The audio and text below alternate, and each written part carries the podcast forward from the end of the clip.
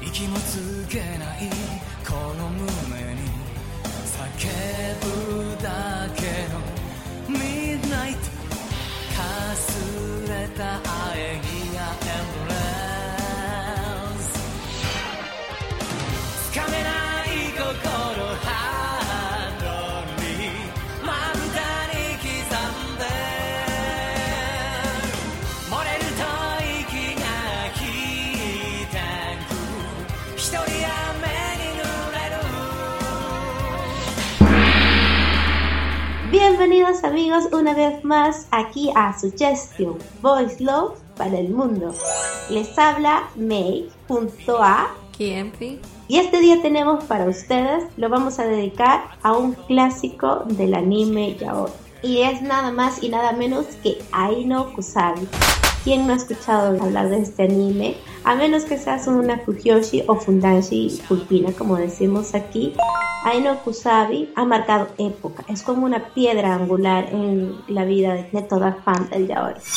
Aino Kusabi, de género ciencia ficción, fue primero una novela creada por Reiko Yoshihara, ilustrada por Katsumi Michihara de la editorial Konfusha Shunpan, publicada en Shotetsu Yune en octubre de 1986 hasta octubre de 1990. Al ver su éxito, fue lanzada como una ova dirigida por Akira Nishimori y Kazuhito Akiyama por el estudio IC. La primera emisión es el 1 de agosto de 1992. Tiene dos capítulos, cada uno de 60 minutos. El último capítulo fue emitido el 1 de mayo de 1994. ¡Wow! Dos años entre capítulos, imagínense. La desesperación de. Sí, la desesperación. Ahora último, su versión más actual viene del 2012, una ova que estaba proyectada para ser de 10 ovas de 60 minutos cada una, dirigido por Kazuhito Akiyama, también del estudio IC, pero lamentablemente no tuvo el éxito esperado, así que solo se emitieron cuatro episodios del 18 de enero del 2012 al 18 de abril del 2012 antes de cancelar las ovas y pues dejarnos a todos y al final esperar. Aparte de todo el boom de la novela y de la ova, también sacaron un CD drama de cuando, mi querida Enfi. De 1993, o sea, en lo que salió la primera y la segunda ova. Claro, para como que ahí amortiguar un poquito los dos años de espera para que uno pudiera terminar de ver el final de esta historia. Entonces, ¿de qué trata Aino Kusabi para los que no saben y también para los que saben refrescar la memoria? Como decíamos, es un argumento de ciencia ficción. Esta historia ocurre en un mundo futurista llamado Amoy, el cual está gobernado por una computadora de nombre Júpiter. Esta computadora ha dividido a la raza humana en casas, donde están los Blondie a la cabeza, seres genéticamente perfectos creados por esta, y el resto. Los Blondie viven en la ciudad de Tanagura, junto a las otras personas de castas superiores. Y aparte de Tanagura está la ciudad de Mina, que se divide en nueve sectores. El último sería el sector de seres, donde está lo más bajo de lo más bajo. Los blondies de por sí son estériles, no se pueden reproducir y tampoco tienen directamente relaciones sexuales, porque se busca una pureza de raza y siempre van a ser obra de la computadora. Entonces, para que estos blondies pues no mueran de aburrimiento, entre comillas, existen los pets. Los pets son individuos criados específicamente para satisfacer los deseos sexuales de los blondie. Los pets llevan un anillo que los identifica para su dueño, llamado pet anillo o pet ring, que lo pueden llevar como arete o collar o lo pueden llevar como brazalete. Pero nuestro protagonista blonde, Jason Mink, decidió que su pet Ricky, el otro protagonista, lo llevara en una zona muy original, es en la base de sus joyas. La cuestión es de aquí está centrado en la relación justamente entre amo, Jason y pet Ricky Ricky antes de ser un pet, empezando porque él no fue criado para hacerlo, era un chico que vivía libremente en la zona de Ceres y por azar del destino se encontró con Jason, Jason le salvó la vida y Ricky dijo, bueno, no tengo nada con qué pagarte, cóbrate en especies, cóbrate con mi cuerpo. oh. Pero resulta pues de que la jugada se lo tomó, se le, salió mal porque Jason dijo, bueno, me cobro para siempre, por siempre jamás, y se lo lleva como pet a Tanagura y pues, le corta la libertad y Ricky no pensaba en eso, no quería eso, y por mucho tiempo se opone a esta relación, a este contrato, y trata de escapar, pero Jason se enamora de él y Ricky termina cayendo bajo su, entre comillas, encanto natural. En fin, ¿qué más nos puedes contar sobre la historia? Hay una parte interesante que no se explica en las ovas ni en los dramas y es el origen de este lugar y que sí lo entendemos en las novelas. Por ejemplo, ¿quién es Júpiter? Unos científicos llegaron a este país y decidieron crear una supercomputadora eh, que es Júpiter. Y Júpiter era tan inteligente que llegó a cobrar voluntad propia y dominó a todo el mundo. Y fue poco a poco, poco a poco le iba este, ganando campo, poder a la región. Y ahora, ¿por qué Ceres es lo más bajo que existe? Porque también hay una linda historia que explica en la novela Ceres era un distrito, obviamente, como hasta ahora está, de este lugar, pero ellos no veían con buenos ojos que una computadora los esté dominando. Entonces ellos comenzaron a hacer rebeliones para buscar su libertad. ¿Qué pasó? Ellos dijeron, ah, ¿quieren libertad? Bueno, son libres, no están dentro de nuestro sistema y los sacamos de, de todo lo que sería ciudadano y ahí están ustedes libres, pero sin condiciones. Y ellos se sintieron como que ah, ganamos, ¿no? Porque ya no nos está dominando. Pero obviamente es una ganancia media, ganamos porque... Media trafa. Claro, porque no tenemos beneficios, no hay nada. Los niños de Ceres son criados en un lugar que se llama Guardián y que a partir de los 13 años ellos comienzan su libertad, independización y a partir de esa edad ya comienzan a deambular por el distrito. Claro, no tienen muchos derechos. Claro, casi no tiene nada. Y muchos de ellos, de los que estuvieron en ese lugar, son criados para ser sirvientes de la élite o de los que tienen más categoría, por decir. Y son los llamados muebles, furniture, que después van a entender la importancia de ellos. Y los pets no son de seres, obviamente, son criados en esta academia para ser pets Recordar que los pets son para entretenimiento, pero que los dueños no los usan sexualmente. Es decir, que los dueños miran cómo sus pets lo hacen con otros pets o se satisfacen ellos mismos.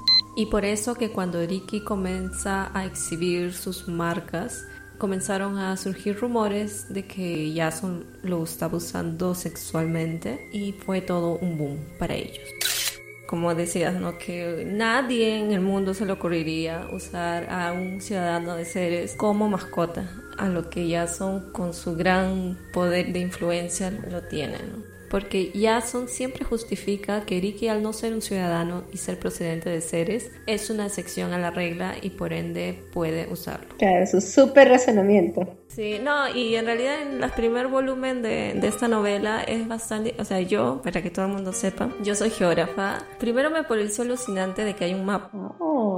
Una novela ya hoy y un mapa aquí. Oh. Que te muestra dónde están localizados Tanagura, dónde están las áreas, dónde están Ceres, Midas y todo eso, porque a medida que cuenta la historia, ellos dicen, en la área tal pasó tal cosa, ¿no? Entonces tú más o menos relacionas. Y una de las cosas también interesantes es de que no hay muros, no hay división. Uno sabe que está en series porque obviamente todo es caos y desorden y uno sabe que está en Midas porque se ven los edificios modernos y Y esos muros invisibles hicieron, para mí al menos, me emociona porque yo veo muchas de esas cosas y hasta estuve pensando en que podría ser un muy buen tema de doctorado que un orientador quisiera aceptar mi tema de Aino Kusabi. Bueno. El mundo geográfico de la perspectiva ya hoy, Aino Kusabi, un estudio de mapas por la geógrafa Enfi. Sí, porque es que es todo, ¿no? Es, hay problema social, hay poder, discriminación, hay subordinaciones, en, todo eso es, bien rico en cuanto a, a, sociedad. Y yo me quedé así impactada. Yo no esperaba ver una cosa así. En realidad, Aino Kusabin, cuando lo vi, en la época que lo vi, para mí sería el primer eh, anime yaoi hard, por decir, que vi. Y siempre nos quedan esas imágenes suculentas. Las suculentas suculencia. Y solo lo recordamos como es. la suculencia, pero hay más allá de la suculencia. Dime, Enfi, entonces cuéntanos a todos, a nuestros oyentes, ¿cómo fue que viste por primera vez a Ino hace mucho tiempo? ¿Era así una vez? Era así una vez, bueno, yo ya comenté que yo, mi primer anime ya hoy fue Gravitation. Entonces uno que ya va buscando, ya he visto esto, ya quiero ver todo esto, ya pues entre una de esas listas ahora apareció Ino Kusabi, que me pareció llamativo, interesante, y me gustó y, y seguí viendo. ¿Cómo conociste? ¿Cuál fue tu primera impresión? Cuenta la leyenda en aquellos años de universidad, cuando yo también era una pulpina inocente en el mundo del Shaoi, cuando se topó con una persona, un personaje llamado Enfi, que le dijo, voy a abrir tu mente. Voy a abrir. Ya. Enfi me mostró y fue, si no me equivoco, uno de los super estrenos que tuvimos en nuestras épocas universitarias, en los pininos de Suggestion, cuando hacíamos estas proyecciones. Proyecciones en la universidad, en jueves culturales. Sí, eran muy culturales porque estábamos buscando una apertura para este tipo de contenidos y creo que hemos sido de las primeras en esa universidad y en nuestra ciudad acá en Lima, que lo ves, en mostrar ese tipo de contenidos abiertamente. Bueno, la cuestión es que ella me lo mostró para no hacerla tan larga y me quedé, oh, ah, oh, oh, oh. Creo que recuerdo y tapaba los ojos. Sí, también tapaba los ojos. Era, en ese tiempo era pura. Ajá, pasó. Y eh, esas cosas me escandalizaban más. Me acuerdo que para mí en esa época no Kusabi fue como que, ah, so, qué fuerte. Y o sea, que la vida me enseñó que eso era una, realmente no era fuerte con lo que el mundo de yaoi nos ofreció después. Claro, ahora que lo he revisto, las escenas están prácticamente cortadas, no se muestra nada, a menos que haya una versión sin censura, no sé, pero la que vi, sí, no, no se veía nada. Eso es cierto. Ahora que lo he vuelto a ver en sí, en aquel tiempo cuando lo vi por primera vez, no hice una reflexión profunda sobre el argumento y las cosas que pasaban. Simplemente vi la historia, me pareció bastante dramática, me gustó, me escandalizó un poquito y ya. Y eso fue todo. Muchas escenas se quedaron en mi mente, sobre todo al final, pero no fue nada más. Pero ahora que he visto el remake y me he puesto a recordar la historia original, han habido varios puntos que ya hablaremos en la sección con spoiler que me han hecho reflexionar sobre muchos puntos de vista, sobre esta temática, sobre la historia en sí, sobre el mensaje que quiere enviar o que intenta enviar. Pareció muy interesante. Ahora, de la serie en sí, del 2012, tengo que confesar de que el que la hayan cancelado, por lo menos a mí me parece justificado, perdón mundo, pero yo como audiovisual en sí la calidad de, la imagen está muy buena. Me gustó que el diseño de personajes guardara mucha similitud con las obras originales, pero el ritmo, por lo menos de los tres primeros capítulos, es más lento que Carrera de Caracol. Y creo que lo más emocionante son los openings, porque ahí es donde se ve toda la suculencia, porque el resto, de verdad, no sé. A mí me pareció interesante en el sentido de que ellos tratan de igualar un poco más a la novela, ¿no? Ver un poco cómo fueron esos tres años que Ricky estuvo antes. Porque en el OVA del 92 ya vemos a él que ya pasaron esos tres años. Entonces, para mí, primero debería ser ese OVA y después lo que sigue, que sería como la continuación, Al menos ya no queda así tan vacío. Bueno, sí, en eso podría decir que completa la historia, pero hay como que falla el hecho de que lo Entonces vemos algunas cosas, pero no vemos realmente el meollo del asunto. el hecho de que ya, bueno, Tiki fue llevado Tanadura contra su voluntad, fue convertido en pet contra su voluntad y pasó estos tres años con Jason, pero él cambió en estos tres años. Déjame decir una cosa antes de pasar a los spoilers. El elenco de sellos, todos fueron cambiados y yo tengo que resaltar la actuación de Kaneto Shiosawa, que fue el que hizo la voz de Jason en Loba del 90, porque realmente su voz da arrepio, o sea, te deja así toda la piel erizada cuando habla susurrando que es su pet y todo eso. 何か一つくらい取り柄はあるものだそれを見 極めてやろう。パーティーに出す以上私も恥はかきたくないので。お前は私のイヤソミングのペットだリキそれを体で覚えてもらおうか。Y a pesar de que Toru Okawa lo hace bien, que es el que hizo las obras del 2012, no tiene comparación con el primero, según mi opinión.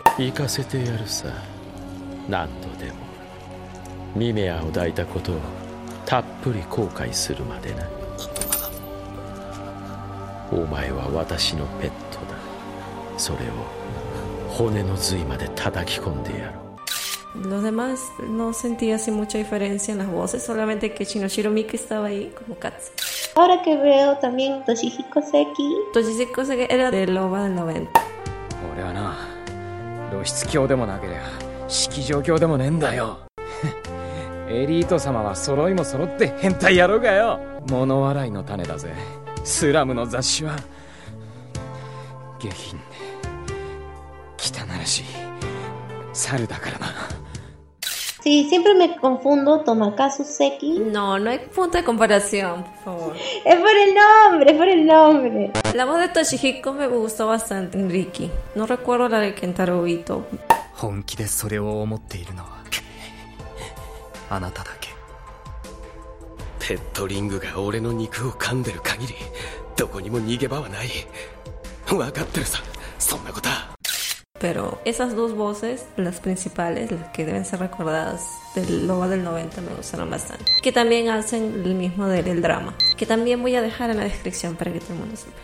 Para que todo el mundo siga a Inokusaba. Bueno, entonces ya estamos entrando a la sección de spoiler. Ya saben, si no quieren que les arruinemos la historia antes de que ustedes la puedan ver, hagan pause bajen a la información, busquen los links que Enfi generosamente les está brindando, gánense con la suculencia y regresen para compartir los feelings con nosotros. Segunda advertencia. A partir de este momento, el contenido tiene alto material de spoiler. Esta es tu oportunidad para decidir si quieres ver el material por tu cuenta o de lo contrario, eres bienvenido a seguir escuchando. Gracias. Y empezamos. Muy bien. ¿Qué te pareció la historia con todos los spoilers del mundo? Vamos a empezar con el Loba del 2012, porque el otro es la, sería como la segunda parte. Claro, claro. Si uno ve el Loba del 2012, ve a Ariki haciéndolo con una femia llamada Mimea. Sí, eso justo lo que quería comentar contigo. Y eso es raro ver en un yaoi. Sí, una escena hetero en un yaoi fue como, wow. Cuando vi, dije, ¿qué? Ah, para pensar. Y yo cuando empecé a ver las ovas, las estaba viendo en, en vietnamita porque no encontraba eh, subtítulos en español o en inglés. Pero cuando lo vi estaba diciendo que y es una chica con un chico, ¿what? Por lo que entendí ya después viéndolo en inglés, Ricky pasó un tiempo con los pets y conocí a esta chica, Mimia, y parece que se enamoraron, o por lo menos se hicieron muy amigos y Ricky sentía algo por ella. En realidad aquí Mimea se enamora de Ricky, porque Ricky para empezar es una leyenda. Oh, sí, eso es cierto. No es por capricho o por casualidad de que Jason lo haya preferido a él. No sé si se da cuenta en las obras, al menos yo no me di cuenta, pero en la novela sí lo idolatran. Él pasa y todo el mundo sabe quién es él. Inclusive desde que él estaba en guardia que es este lugar que dije que es un centro de recreación de estudios para los chivolados del distrito de Cedres. A pesar de que estaban en otros bloques, todo el mundo sabía quién era él. Cuando él comenzó a ir por Cedres también, o sea, los mismos miembros de su banda, Bison, querían con él, Sí. pero e- ellos no se animaban porque obviamente es como un dios, Entonces tú ah, hidrolatas a alguien, a pesar de mucho que quieres estar, no puedes estar porque le tienes un respeto, una cosa así. Su misma presencia era cautivante. Sí, imponente, cautivante. Tiene una personalidad agresiva, es un líder, entonces... Eso es lo que me llamó bastante la atención. Aino Kusabi tiene una pareja bien marcada de Uke y Seme. Y es la clásica pareja todavía. No sé si has escuchado alguna vez por ahí, en fin, o otro público, de que con un rubio siempre van a emparejarlo con un moreno. Y las grandes parejas de la historia son un rubio y un moreno. Pero la versión es que acá tenemos un Uke moreno, delgado, bonito, no tan alto, pero aunque Ricky es alto, y un Seme imponente, altote, rubiote, Rubiote. de ojos azulotes y todo con la pinta de ser un malazo. Y en realidad sí, porque bueno, en este punto ya todos saben de que Jason no es humano, ¿no? Y Jason es un androide, Claro. pero es diferente de los androides normales. Tiene inteligencia y hasta mentalidad humana. Y dice que cuando Júpiter lo creó, le dio todas las proporciones perfectas, incluyendo lo que ya están imaginando. Y fue tan perfecto que dejó a Ariki sin caminar por tres días. Eso sí se llama perfección de todo. Aparte de su perfección que tenemos estos dos personajes bien marcados. Pero lo que me gusta es de que Ricky no es el típico Uke. En una época donde los estereotipos de Uke y Seme se marcaron mucho más que uno esperaría. O sea, cumple con los requerimientos, podría decirse, pero no es el típico Uke. Ricky es violento, independiente, agresivo, un líder nato. Siempre está haciendo lo que él quiere hacer, a pesar de que es castigado y es obligado. Su voluntad no se merma, por lo menos no al inicio. Y eso es lo que me parece interesante. Es fuerte, no es una princesa en apuros, porque si algo siempre me ha molestado de los Ukes es de que un poco más si son chicas. Pero no, Ricky es, es más, en las ovas, en las actuales, hay una escena en la que él solito se carga a cuatro o cinco tíos, o sea, y, sin sudar y despeinarse, fue como que, wow, Ricky. Claro, por eso era una leyenda y por eso todo el mundo lo admiraba. y Tiene un buen cuerpo, Mm, sí, lo- los ilustradores cuerpo de enseños. Los ilustradores lo han dejado bien en claro, tienen, tiene un buen, buen cuerpo. O sea, está anatómicamente bien, bien exactito. Y bueno, si el cuerpo de Ricky es lo que más se ve, creo que en la serie. Sobre todo en el opening, creo que es lo más explícito para mí que hay en las obras.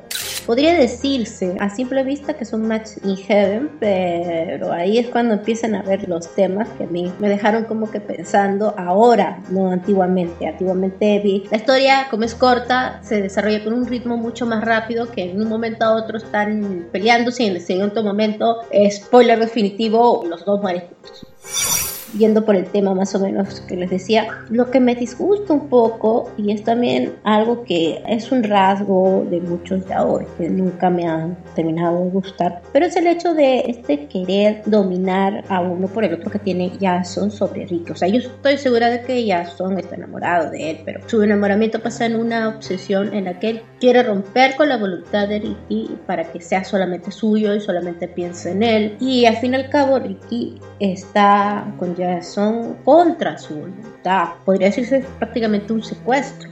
Y muchas de las cosas que Ricky experimentó con Jason no eran porque él quería. Eso como que me disgustó un poco ahora, viéndolo, porque no me parece justo.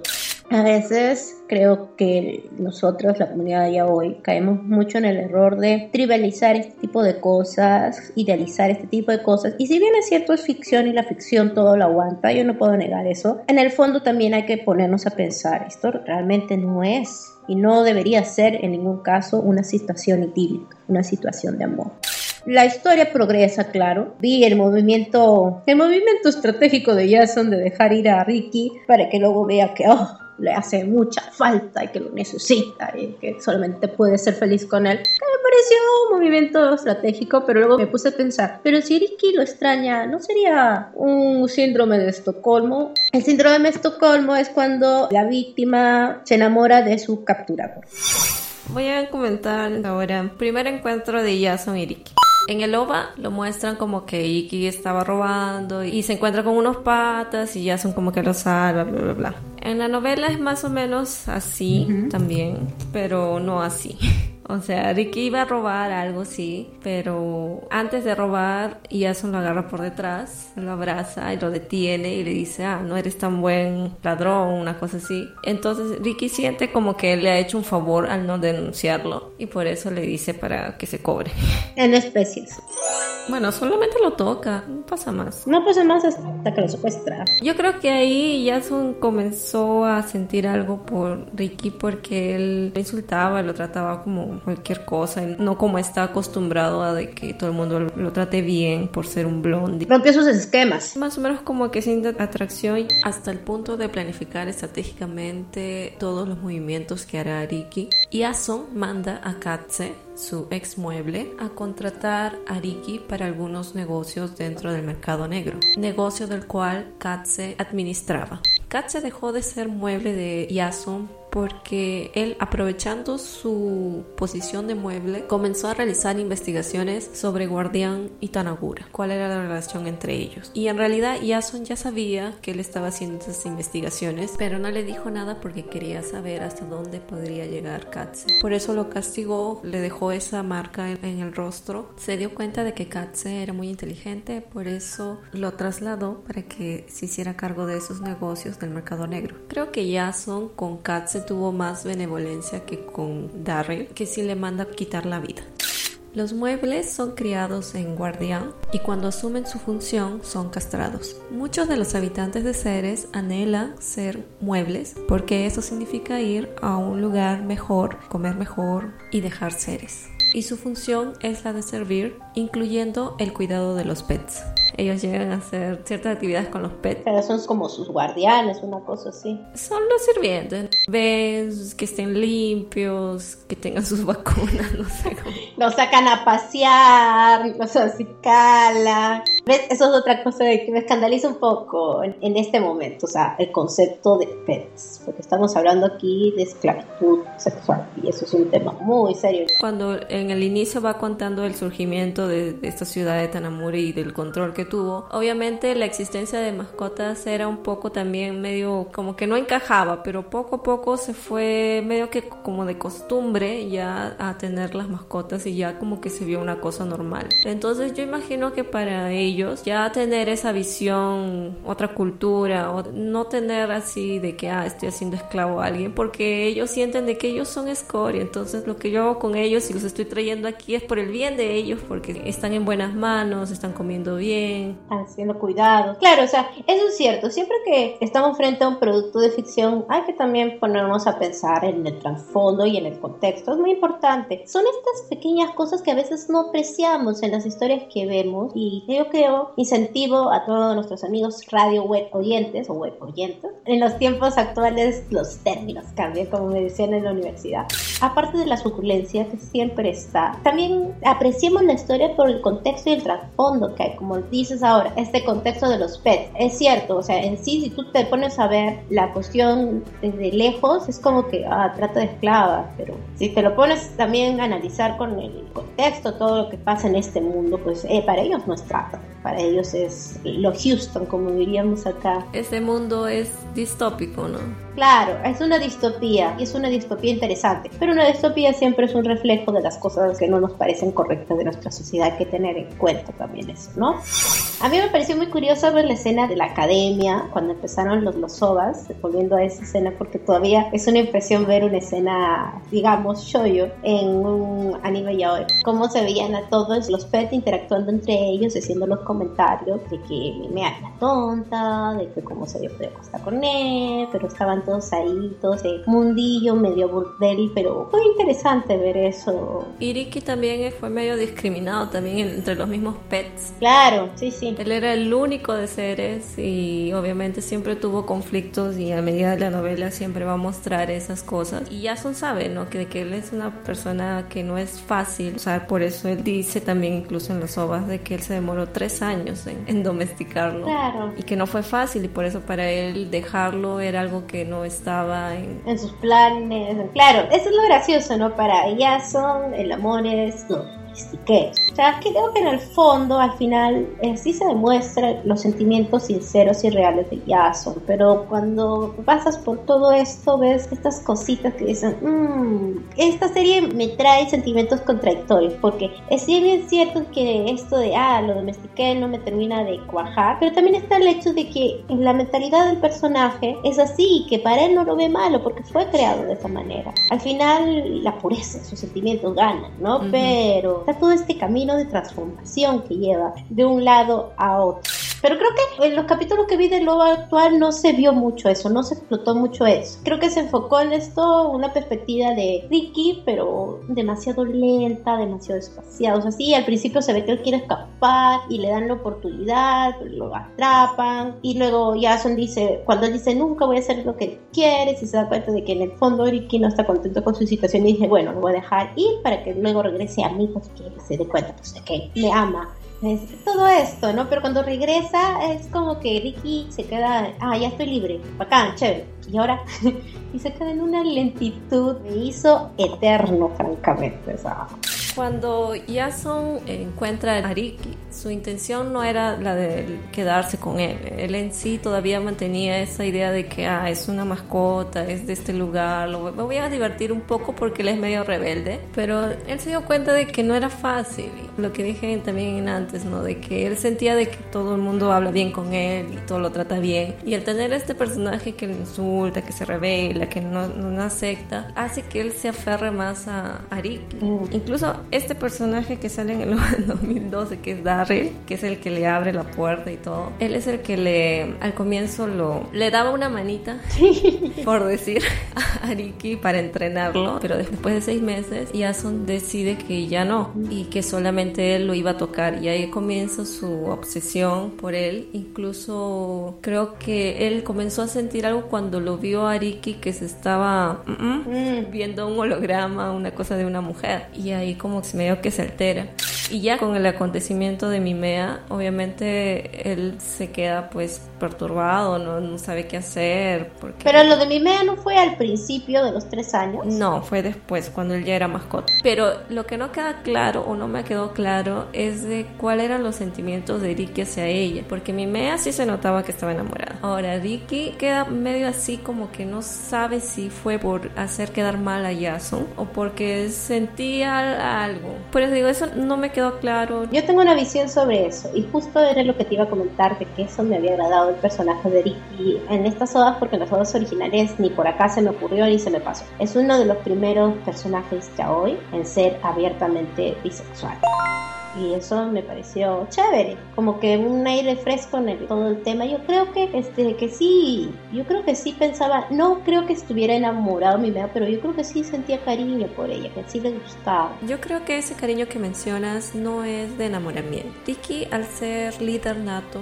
estaría acostumbrado a siempre ver por la seguridad de su grupo. Mimea sí se acercó a él, era como su amiga, y ella le había pedido para hacerlo porque la iban a emparentar con otra persona. Y a no se le ve como que realmente quisiera estar con ella. Yo creo que fue más un favor que le hizo a ella y que la recuerda así porque obviamente ella habrá sido castigada o de alguna forma perjudicada por todo el asunto y por eso Ricky siente una melancolía al recordarla. Yo creo que va más por ahí. Porque es la misma forma que él también recuerda a Darrell. Después del accidente con Mimea, aparece el accidente con Daryl, que es el que le abre la puerta y él se va, y, pero al final lo atrapan y todo. En la novela, cuando Jason le cuestiona a Daryl por qué hizo eso, sí, pues. lo responde que fue porque estaba viendo diferente a. Y decía, tú no te das cuenta, pero él está enfermándose, estando aquí. Oh, sí, sí. Y Daryl ya conocía a Ricky de la época de Guardián. Jason se siente medio acusado, dice que acaso no lo estoy cuidando bien, no sé. Él se quedó pensando igual con eso, por eso que él después de ese acontecimiento él decide dejarlo libre por un año, ¿no? Para que él piense y reflexione y todo. Claro. Y sí, porque al final, o sea, Ricky regresa a Ceres y se supone que quería estar feliz, pero no lo siento tan feliz, o sea, se le ve libre y todo, pero está como ido. Todo el mundo en Bison se dio cuenta. Y es ahí, aquí también otra cuestión interesante del libro, es de que uno de los chicos, Luke, él es el que menciona de que ah, eh, Ricky antes era una fiera, todo el mundo lo seguía y ahora está como que una cosa ya no. Entonces como él ya siente que ya perdió ese respeto por Iki, él comienza a tener pensamientos, ah, me lo voy a usar, así comienza a hacer juegos inclusive para besarlo, para tocarlo, pero al final no, no pasa nada. Ah, y otra cosa que quería comentar aquí en Ceres, a medida que pasa el libro también lo tratan de explicar, es de que Ceres no tiene mujeres o tiene muy pocas mujeres o tiene mujeres viejas. Y eso es porque Tanagura controla la natalidad. Ellos no quieren que se reproduzcan así y tampoco quieren que dejen de existir. Por alguna razón que no llegué a enterarme es de que ellos quieren mantener esa población existente. Tal vez para ser sirvientes, ¿no? O alguna cosa en relación a subordinación en cuanto a la élite. Pero ellos son controlados, por eso que también ese escándalo con Mimea fue mayor, ¿no? Claro, todavía le dice, quiero tener a tus bebés. o sea, a mí me, parece un personaje en sí como que un icono de algo importante en toda la trama, pero como personaje, su vocecita me puso de nervios. ¿No pueden retratar mejores personajes femeninos aunque sea con un patito? Es un yaoi, a nadie le interesa el personaje femenino. Sí, ya lo sé, pero eso no significa que las mujeres no estén bien respetadas. Podríamos hacer buen apoyo para que exista el yaoi como este show yaoi que salió ahora último, que no recuerdo su nombre, pero de esta chica que se rodea de varios chicos y que es una Fukiyoshi terrible y que los shipea entre ellos, aunque ellos están detrás de ella. Ah, ya, sí. Watashi ga motete do Usunda que vi que francamente era muy gracioso y muy interesante. Y ya tal vez hablaremos de ese anime en otras oportunidades. Bueno, y después eh, ahí ya comienza el OVA, ¿no? El OVA del 92, cuando Ricky vuelve a hacer y se encuentra con Guy. Y Guy es su, su seme. Sí, y mira, Ricky con toda esta independencia y esta personalidad tan agarrida, eso es lo que, o sea, que no hay que sorprendernos, no, no, no debería sorprendernos en realidad, pero para romper estereotipos, eso es, es lo que me gusta con eso. Bueno, aparece este personaje que es Kirie, que tiene los ojos de dos colores diferentes y que es muy ambicioso y que todo el mundo lo relaciona con Ricky como era en esa época. Mm. A todo esto, Ricky cuando conoció a Jason tenía 17 años. Ah, ese detalle no lo sabía, no me había percatado. Cuando Ricky conoce a Katze, menciona que tenía 17 años. Mm.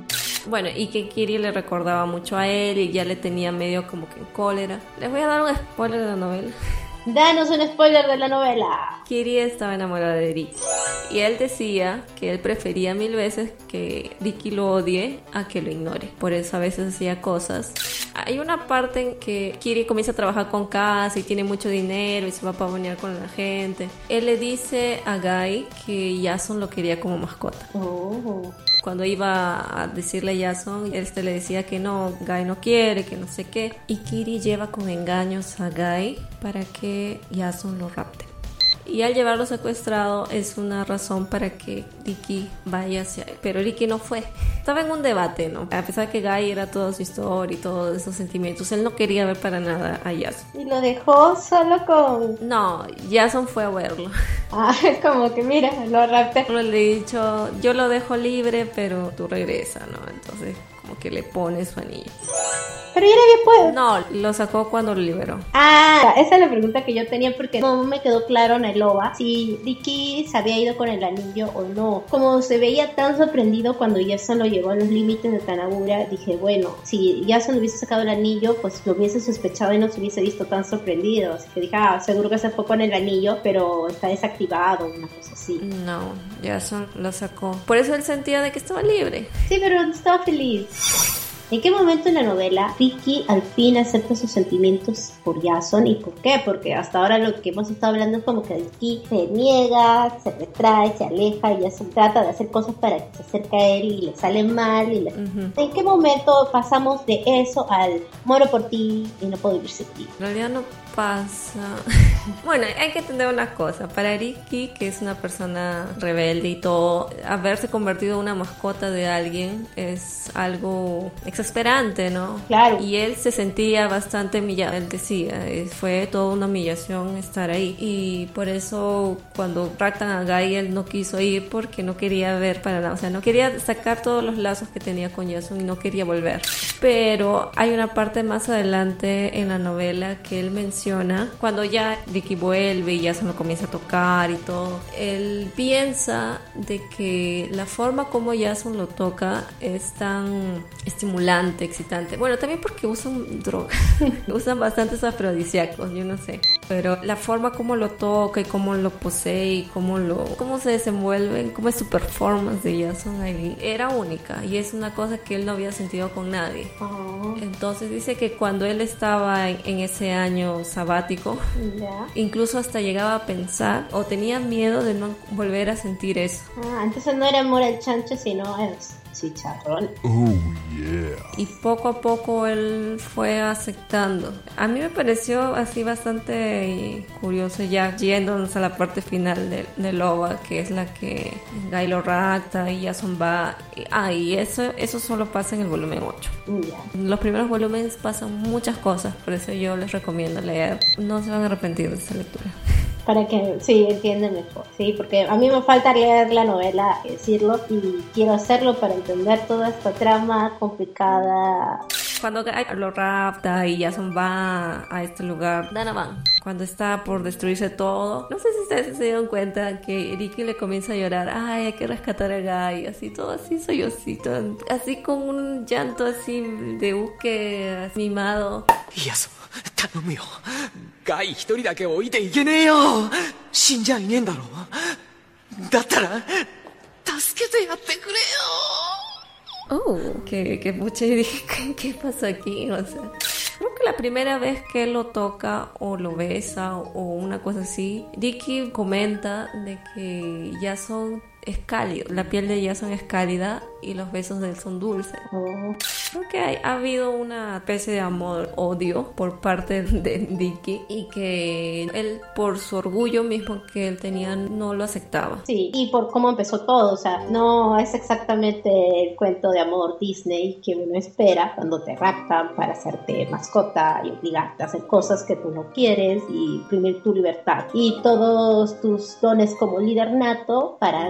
entretenimiento del público y luego declarar a los cuatro vientos que esto es el amor de tu vida, ¿no? Pero creo que de haberse dado de otra manera el amor entre ellos, tal vez hubiese prosperado en un final feliz. Todos estos elementos de los que hemos venido hablando van sumando para que se dé este final tan trágico que hay entre ellos, porque creo que de otra manera no, no hubiese podido haber otro final para ellos. O sea, Sí. Jason no iba a ver a Ricky de otra manera, porque su mente era así, o sea, como mascota. Tal vez sí lo hubiese visto así, pero la sociedad en la que estaba no le iba a permitir que Ricky sea para él algo más que una mascota. Y Ricky nunca hubiese querido estar con Jason si perdía su libertad. La única manera en que los dos podían ser libres era así, muy bien, trágico, bien trágico. Yo creo que sí, efectivamente también para mí no había otro final porque como mencioné Ricky inconscientemente y conscientemente también se metía en problemas y obviamente no era solamente problema para él, también problema para Jason y para todo el grupo de blondies que estaban involucrados en relación. Claro. O sea, vieron varias, varias cosas entre ellos, no solamente lo que se muestra en el caso de Mimea. Incluso él llegó a sacarlo del lugar donde estaba, que es Eos, a otro lugar que se llama Patia, que es un hotel, y lo dejó para que él esté ahí solo y no se esté involucrando con los demás.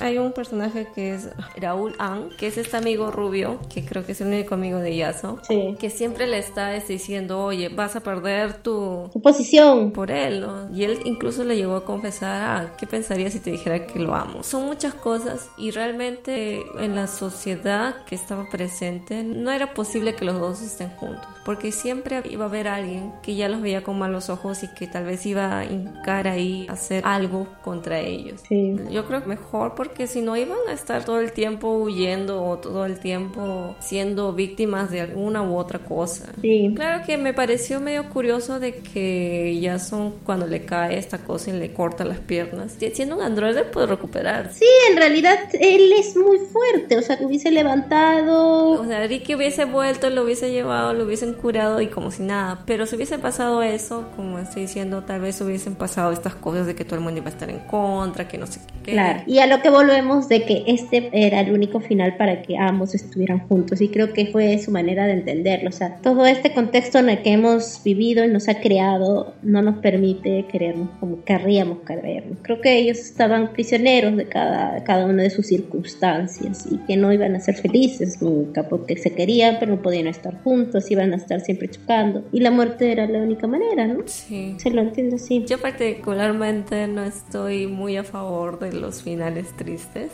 pero este de aquí me pareció que era la única forma, ¿no? Y ellos como que al final se aceptan la forma como ellos están uno al lado del otro compartiendo este cigarro o el fuego de ese cigarro que era también un veneno. Mm. Los dos ya se miraban y, y era como una aceptación, como que Ricky aceptó que sí, quería estar a su lado y Jason obviamente estaba feliz porque Ricky estaba. con él. Sí, o sea, un final trágico y poético y bonito. Y tal vez, o sea, en la vida real tendría tantas cosas que decir en contra, pero como no es la vida real, es ficción. Y eso ya hoy creo que fue ideal. Creo que ese final se me quedó conmigo porque pienso en Kusabi y lo primero que se me viene a la mente es las imágenes de ese final, los dos fumando el cigarrillo y todo el fuego a su alrededor. Y, en otras palabras, señores, señoritas, damas, caballeros y todos los demás, este anime es un anime para que lo aprecien. Un anime no solamente para que disfruten de la suculencia,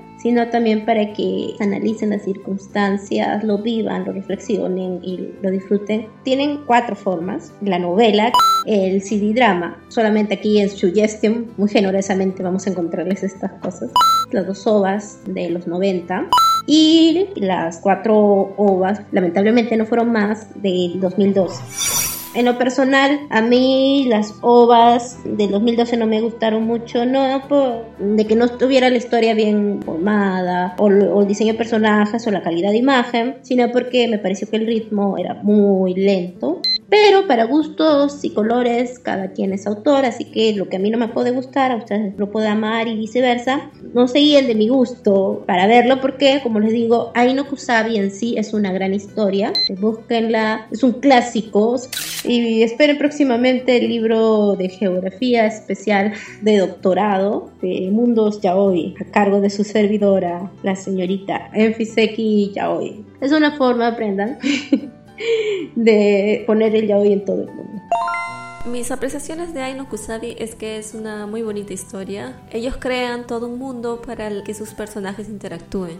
Es como esos autores que crean todo un universo para desenvolver su historia. En este caso, Aino Kusabi también crea diferentes tipos de términos. Por ejemplo, el sistema de mensajeros en el que trabaja Katse del mercado negro son mejistos y atos. Riki fue un atos porque él era independiente y hay muchos elementos que ellos trabajan, o sea, colocan varias bebidas, varios términos para describir tales cosas, inclusive ellos mencionan que hay un sistema llamado Sein, que es el sistema que gobierna todo el planeta y que está básicamente, tú no eliges a quién amas, tú no puedes escoger, la élite es la que va a elegir por ti y todo este sistema de mascotas que no duran más de dos años, después los cambian por otros, los llevan a otros lugares, así como este lugar llamado La Llana Hugo, que es donde llevaban a los pets a morir y es donde existen estos personajes que físicamente tienen deficiencias y que son usados así como objetos sexuales para justamente hacerles algún daño porque si tú lo ves con deficiencia no va a tener miramentos de hacerle algún daño. Entonces Asimismo, el sistema de subastas, que son generalmente desarrollados en el área 3, en Mistral Park, aunque también hay algunas secretas que deambulan por ahí, como la área 8, donde Yasun conoció a Ariki en la novela. También existen diferentes leyes y describen que hay nueve leyes para el uso de mascotas. También el sistema sucesional, que sería Yason como hijo escogido de Júpiter para convertirse en pilar de Tanagura. Una parte que no fue dicha fueron estos pets que son manipulados y que tienen rasgos de animales que incluso uno lo persigue a Riki en el OVA del 2012 también. Parece ser uno de los secretos de la élite. Yo creo que Tanagura, Júpiter son demasiado inteligentes, bueno, son computarizados y ellos saben más o menos el destino de todas las cosas. Por eso ellos controlan la letalidad en seres, también controlan otros medios. Así uno parezca que está actuando de forma heroica o voluntaria, eh, no, todo está siendo controlado por Tanagura, por la élite. Hay una parte en la novela que colocan a la familia Cougar, que son los administradores de Guardián, y ahí Kiri seduce al hijo llamado Mano y se entera de ciertas informaciones. Esas informaciones incluyen seres amorfos y que son, digamos, secretos de Estado. Y Kiri va a ser perseguido y va a tener todo un drama en la novela. Ahora, hay un punto diferente que menciona el OVA del 92 con respecto a la novela y es que en el OVA tratan de decirnos de que la clasificación de castas se identifican por el color de cabellos, siendo los más oscuros los más pobres y los más rubios los de élite alta, lo cual es un poco absurdo en un mundo real de que justo los que tuvieron los cabellos más oscuros se revelaron y que habitaban seres. En la novela no, en la novela hay incluso miembros de la élite que tienen cabello oscuro, que se llaman Onyx. Inclusive me parece que Guy es de cabello más claro. En la animación ellos lo colocan todos del mismo tono oscuro. En sí yo les recomiendo bastante que lean la novela, aunque esté en inglés, tal vez en un futuro haya en español, pero también están los dramas que resumen bastante bien los primeros volúmenes de la novela. Recordad que la novela tiene ocho volúmenes. En el primer volumen describe bastante bien todo el entorno del lugar. El volumen 2 ya comenta más sobre la relación entre Jason y Ricky, como se conocieron. En el volumen 3 habla más de la situación de mascotas y también habla sobre el tiempo actual, ¿no? Que Ricky ya regresó para su grupo. En el volumen 4 es donde desaparece Guy hasta todo este desenvolvimiento de la familia Cougar. En el volumen 5 ya están buscando a Kiri y la policía comienza a buscarlo y a interrogar a los miembros del grupo. Inclusive se lo llevan a Riki, pero se dan cuenta de que él ya es una mascota de Yaso, justamente, y lo sueltan al toque. En el volumen 6 es cuando ya Riki vuelve a EOS. En el volumen 7 hay un problema dentro del grupo de pets con Riki. Y en el volumen 8 es cuando el grupo Bison se entera de que Riki es una mascota. No es como lo muestran en el OVA que Riki va y le dice a Guy, sino que los miembros se enteran de que Ricky estaba viviendo en Apatia y lo buscan. Pero justo en ese momento Jason aparece y le hace lamer sus botas delante de todos para que crean de que sí, Ricky es una mascota. Y ahí desencadena todo este drama que lo vimos en el OVA del 92. Es una historia muy interesante, me ha gustado bastante los personajes. Ha tenido los elementos, los ha puesto y ha trabajado muy bien. Ryoko San realmente tiene una imaginación muy espectacular para crear una historia de ese tipo, de crear todo un mundo especial y todo un problema social y hacerlo ya hoy.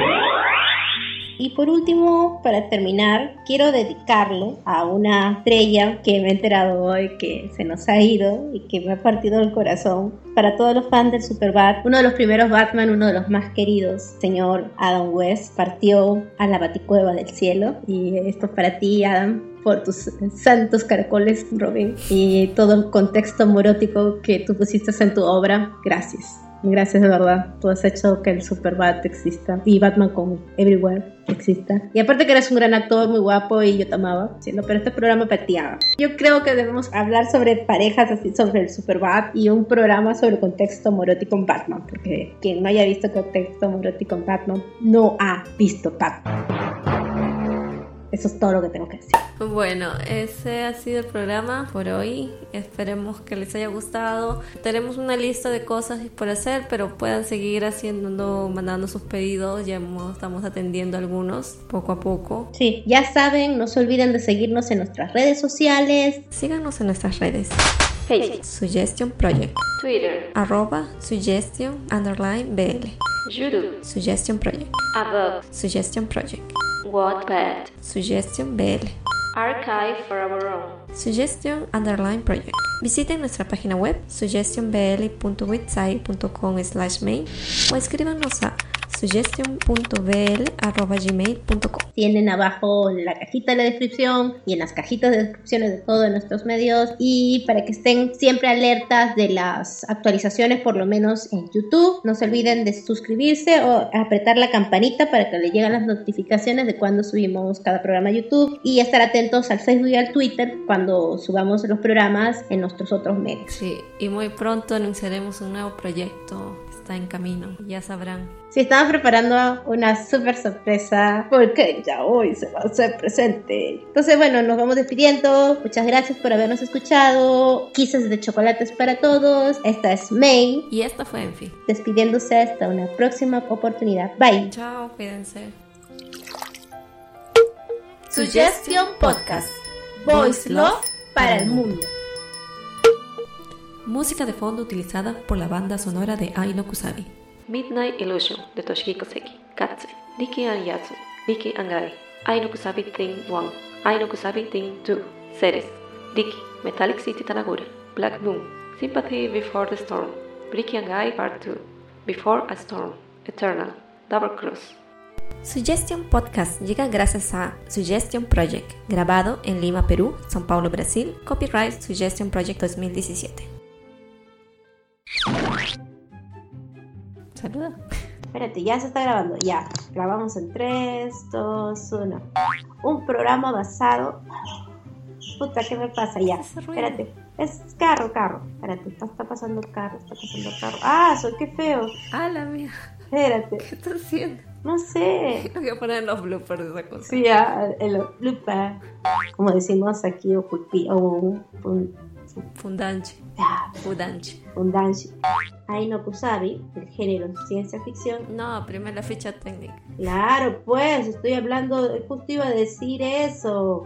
Espesa. ya. Aino Kusabi, segundo fue emitido el primero. Ay, no, espérate, qué estúpido. Ya, son. Mink. Ah, ya, venga, ah, qué súper rápido ya.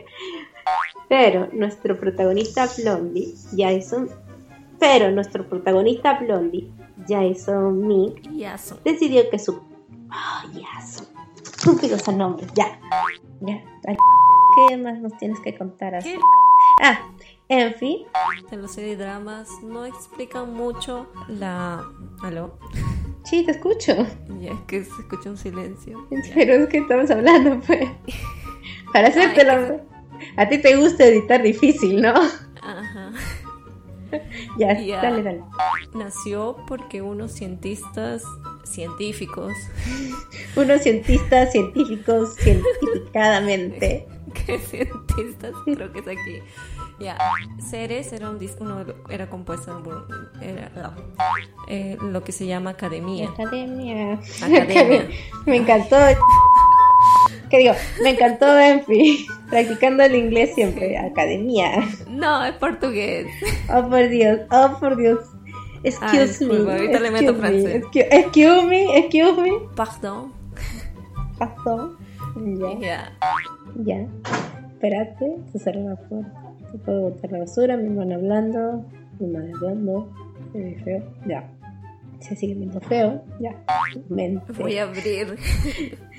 Sí, voy a abrir. La palabra, acá la palabra clave es voy a abrir a nuevas experiencias. Y ya se está escuchando muy feo, pero la cuestión es que, en fin, este, me mostró, ay no, Kusabi, Te mostré. te- me mostró una reflexión profunda, profunda, este, Del re... Bueno, para como eh, no, a ver, tranquilo, pero respira, respira. no, pero estás contando spoiler. Ah, sí, estoy contando spoiler, pero es que ya, Ya me corto. urge. Sí, dar pausa. Ya lee, lee esto y después te A ver qué. le. Espérense. Ay, porque no me deja esta muchacha grabar tranquila. A ver, este. Ah, Estoy emocionada. ah, ya, muy bien. Otras palabras. Spoiler, spoiler, spoiler. Quiero comenzar por el por por cómo, no sé. ¿Por cómo? ¿Has escuchado? ¿Qué vas a buscar pisco se va? Sí, espérate, Ay, Tomás. no, bueno. Espérate. Wow, Ricky. Yes. Yes. Buen nombre, un buen Un buen nombre. Bueno, Ricky no es exactamente un buen nombre, pero con la voluntad de Ricky quiere que Espera, carro. ah, Ya, no. ya, Fi- claro, Fiorni, ¿cómo se eh, a ver en Furniture. inglés bonito dilo? Furniture. En- o- o- o- otra vez, otra vez. Furniture. Y bueno, y los que son furniture, furniture, los que son muebles y son y sirven para servir, sirven para servir porque sirven servilmente. servilmente. De un, que lo lleva de un latro, de un latro. Algo iba a decir, me olvidé. Me parece muy triste, Ah, eso iba a decir. pero adecuado. Y habla, yo creo que debemos hablar eh, sobre parejas ficticias y, y, y- o poner un programa. Todos son ficticios. Este no, sí, lo sé.